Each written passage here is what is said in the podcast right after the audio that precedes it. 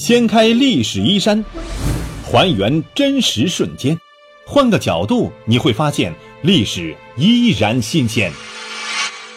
历史趣谈。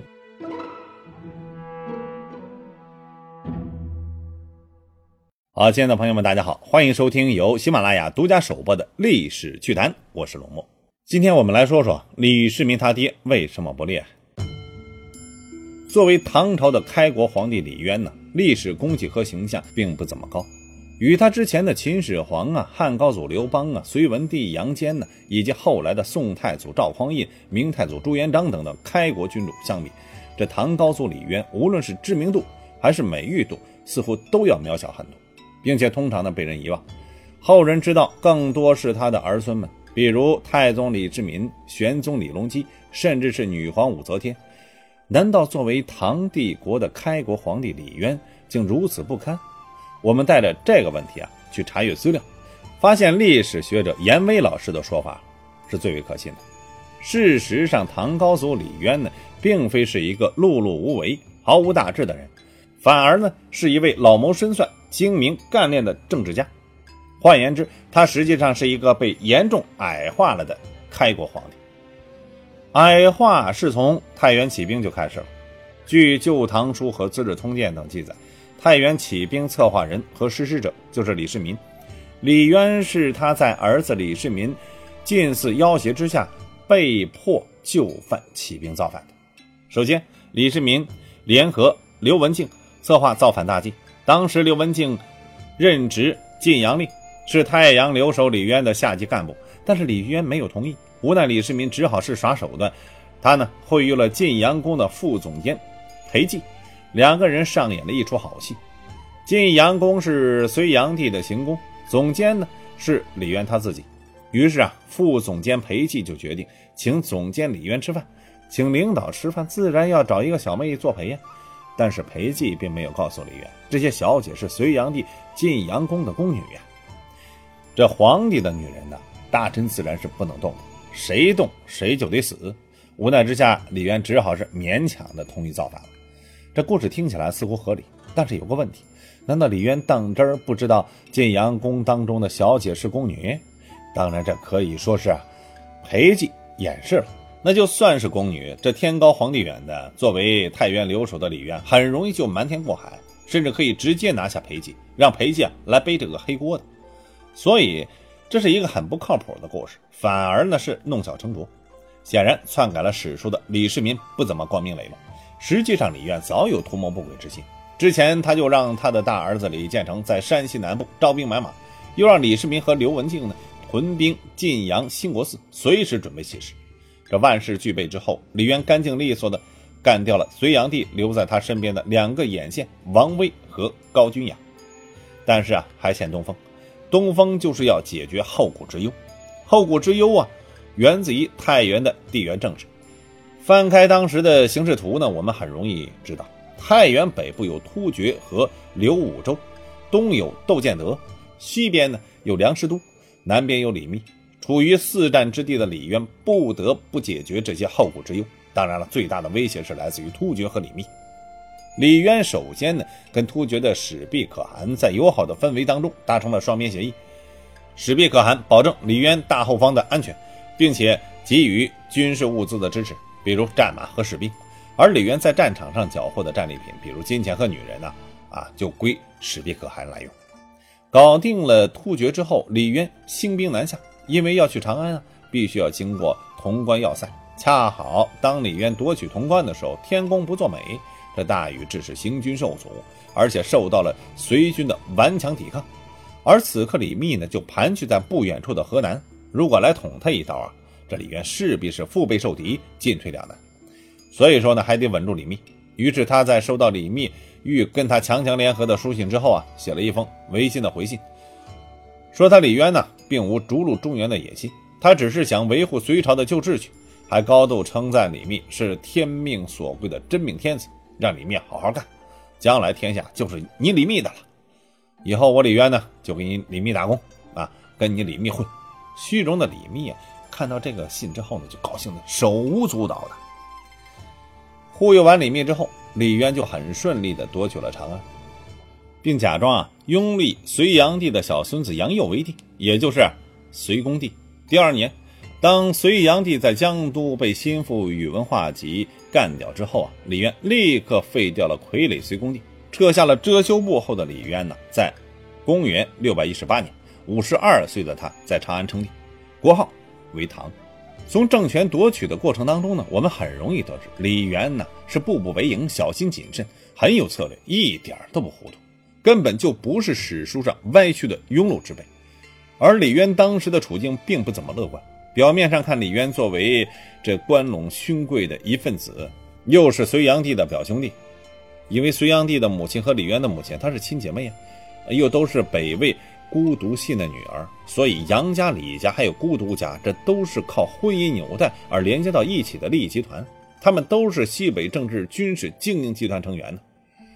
但是呢，实际上随着天下大乱，群雄并起，好大喜功，猜忌多疑的隋炀帝自然对他这位深得民心又出自于关陇局坛的这个老表李渊不放心。尤其是民间又盛传什么“杨花谢了，李花开”这个童谣啊。在谣言四起、沸沸扬扬的时局当中，当时另一李氏权贵李浑就被隋炀帝清洗了。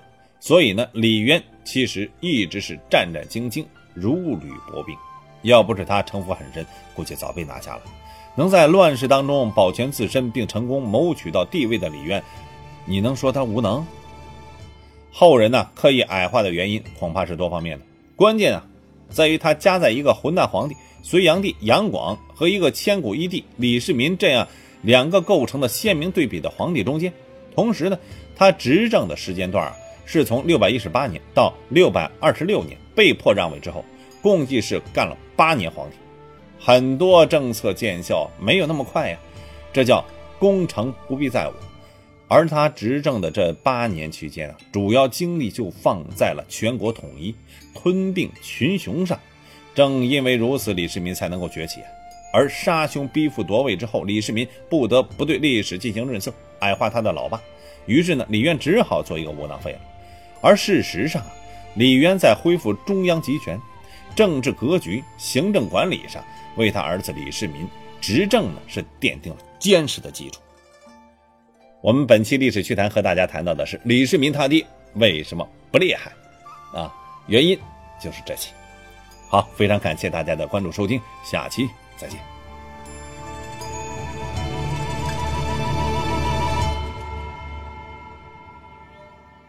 谁叫无心生恨？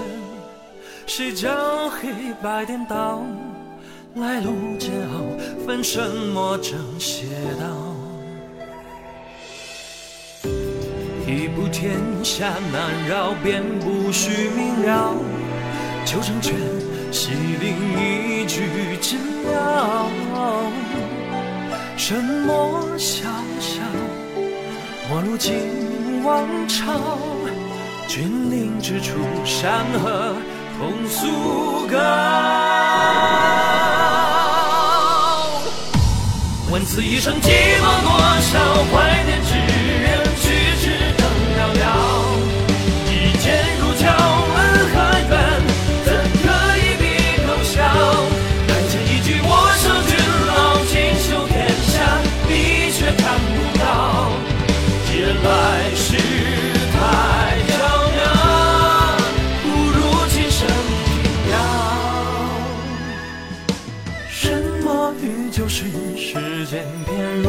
早，终君或前往修不得一世安好。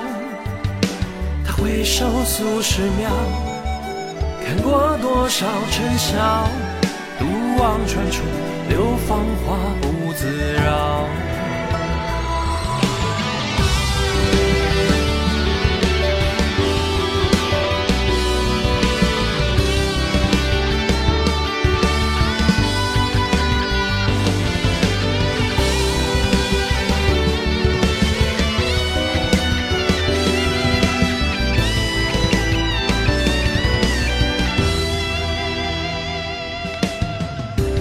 生命虚名何足道？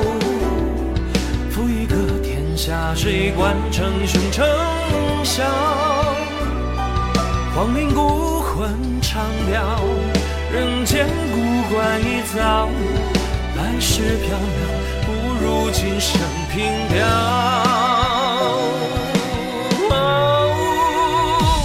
问此一生寂寞多少，怀念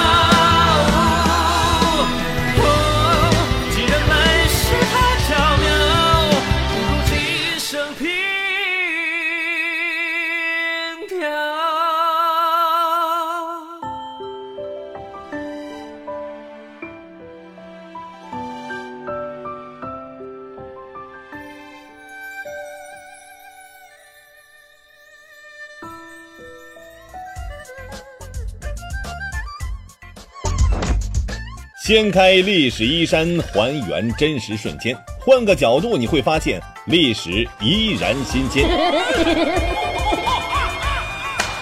历史趣谈，主播龙墨，编辑老马，后期混音雨林狼，感谢您的关注收听，咱们下期再见。